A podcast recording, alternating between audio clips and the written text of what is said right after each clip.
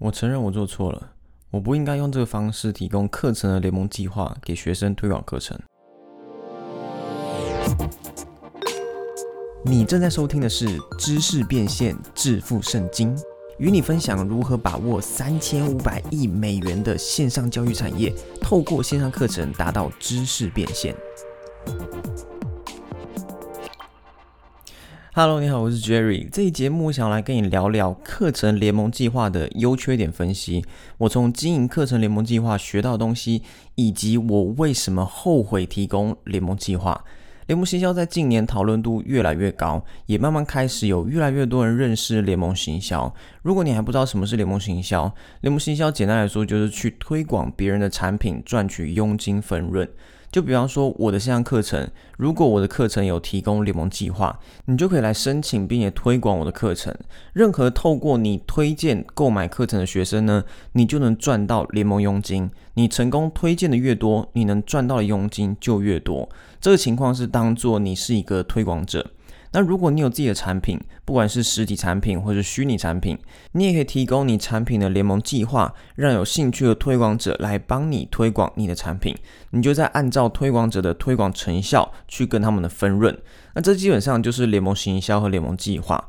我先讲联盟计划的优点。现在假设你有自己的课程产品，像我刚才说的，你可以提供自己的联盟计划，让别人去帮你推广。这主要有两个好处。第一，你可以不用自己去为你的产品打广告、做宣传，因为有推广者会帮你推广。第二，联盟计划的成本都是固定的，而且你只需要在推广者有获得推广成效，再分润给他。也就是说呢，你的投报率永远都是正的，你不会碰到那种砸了钱却没有成效的情况。因为联盟行销是有销售才分润。那一般人听到这边应该会觉得说，诶，联盟行销不错啊，我可以不用自己打广告，还能保证获利不会亏钱，因为有销售才需要支付联盟佣金给推广者。站在这角度，确实看起来非常不错。我最初呢，也曾经是这样觉得，以为联盟行销只有优点没有缺点，有越多人推广当然越好。但是在我实际经营一段时间之后呢，我发现提供课程联盟计划的缺点其实还是有的，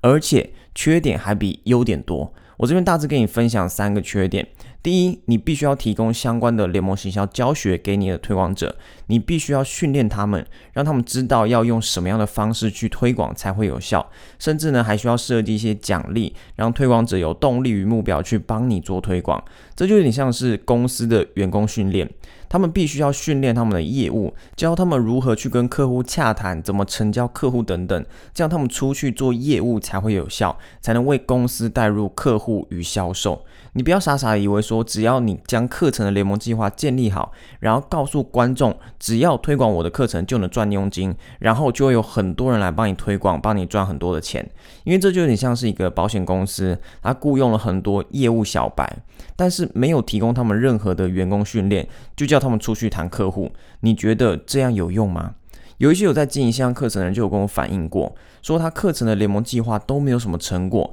学生帮他推广出去的成效呢非常差。这问题就在于，其实大多数的人并不会推广，大多可能都只是分享给自己身边的几个家人朋友，然后就没了。所以我建议是，如果你要往这方面发展，其中一个方式就是你要在你课程里面加入一些联盟行销推广的教学。就算你的课程跟赚钱没有关系，你一样也可以规划一部分的课程教学生如何有效推广。不然就是你必须要找到本身行销能力就比较强的人，或是找相关的 KOL、KOC。网红有在经营自媒体的人跟他们合作，这样你课程的联盟计划才有办法长远的经营起来。不然，通常你会发现你课程联盟计划的成效不彰，然后呢，你又要去烦恼要怎样才能让课程推广出去，吸引更多的学生。这是课程联盟计划的第一个缺点，它其实不像大多数人想的那么简单，只要建立好呢，就能帮你持续带来客户。第二个课程联盟计划的缺点是，它很有可能会悄悄的吃掉你的利润。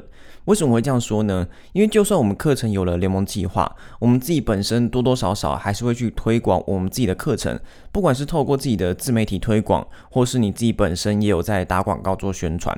当你自己有在推广的同时，又有联盟推广者在帮你推广的时候，你很有可能会碰到一种情况，就是原本有一个 A 客户，他是看到你的宣传而对你的课程有兴趣。但是最后呢，他是透过你其中一个推广者的连接去购买你的课程，这时候你就势必要支付联盟佣金给那个推广者。但问题是，这个 A 客户他原先是你自己吸引来的客户，你却还要支付别人联盟佣金。那如果这个客户原先是你透过打广告而吸引来的，你已经花了广告费，然后还要再花一次联盟佣金的费用，就变成说你的利润会变得很低，甚至呢有的时候还会变成负的利润，也就是你成交了一个客户却还是亏钱，因为你的广告费用再加上联盟佣金的支出大于你课程的费用。为什么会发生这种情况呢？其实有很多原因，最常见的情况就是你的推广者可能会提供额外的东西，甚至是直接提供回馈金给那些透过他们连接购买的人，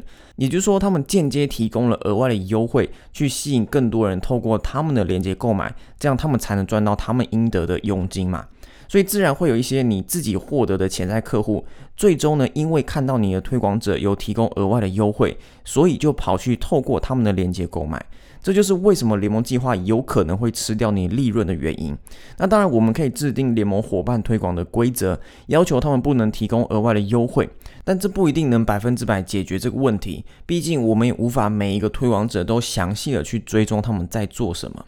那最后一个课程联盟计划的缺点就是，你有可能会吸引到品质不佳的推广者。意思就是，有些人会为了推广赚钱而推广，所以他就有可能用不正当的手法去推广你的课程。就只为了要赚佣金，比方说他完全没有上过你的课程，然后就到处去乱推销，他可能会跟人家说：“哦，上这个课程呢可以保证赚钱，或是保证可以瘦下来之类的。”那虽然我们自己不会去做这方面的保证，因为我们知道那是不对的，可是呢，这些品质不佳的推广者就有可能因此影响到我们的名声。总之，人越多一定越杂，这个就是课程联盟计划的第三个缺点。那讲到这边，你的心情可能会像云霄飞车一样，一开始觉得为课程开设联盟计划感觉很好，但是听完缺点之后又觉得很不好。那我们到底该如何做选择呢？我这边提供给你三种方案，你再依照你自己的情况去选择一种比较适合你的方案。那首先，方案一，将你课程的行销管道专注在你的联盟计划。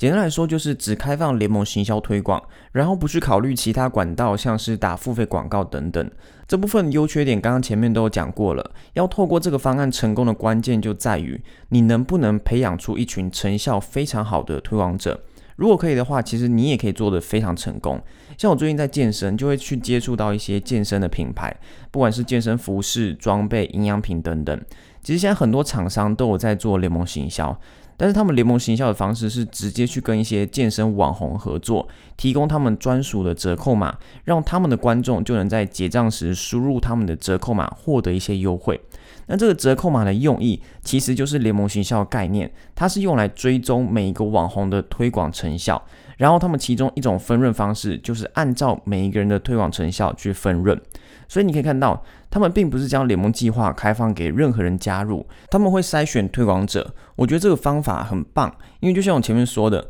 人越多一定就越杂。但如果你有先主动去做筛选，并且花心思去培养这些推广者的话，他们其实可以为你的品牌、你的产品带来非常好的宣传效果和转换率。毕竟现在人们购买东西的习惯已经慢慢转向跟自己信任的人购买。对于品牌的迷思也没有像以前那么重要了，所以现在 KOL、KOC 才越来越重要。所以我会建议，如果你要选择这个方案，你一定要去筛选你的推广者，同时你也需要提供一些相关的培训会比较好。至于哪些人适用这个方案，我觉得如果你对于付费广告没有兴趣，也完全不想要碰付费广告的话，你就可以考虑这个方案。在行销方面，你需要做的就是好好的筛选并且培养这些推广者。不要以为说只要将联盟计划建立好，你就什么都不用做了。那接下来第二个方案是全心全意专注在付费广告，不考虑联盟行销。这样的好处是推广成效完全掌握在你自己的手里，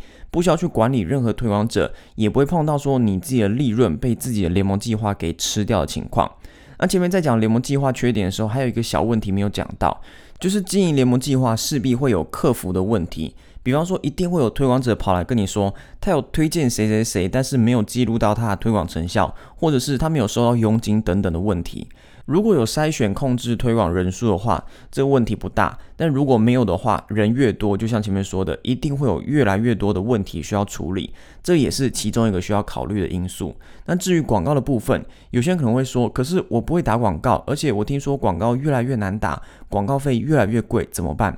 很多人会因为现阶段对于广告不熟悉，所以就却步。但其实我认为学习打广告是一项非常好也非常重要的技能。这项技能对于你的未来都有很大的帮助，而且现在也有越来越多这方面的学习资源。与其抗拒它，不如花时间把它学起来，终身受用。那有些人可能会比较忙，其实打广告也可以找专业的人帮你代操，所以方法很多，不用因为自己没时间或者是自己不熟悉就抗拒。至于很多人在说广告越来越难打，广告费越来越贵，这部分其实不管做任何东西都一样，越多人在做，自然竞争就会越来越强烈。但最终胜出的还是那些能力较强的，不代表说因为很竞争所以就不能做。而且其实现在也有越来越多不同的广告管道，广告不再只是局限于竞争很强的脸书广告。比方说现在 YouTube 广告的成本还是比脸书低很多，就看你要不要去做而已。那最后一个方案就是。广告和联盟计划同时进行，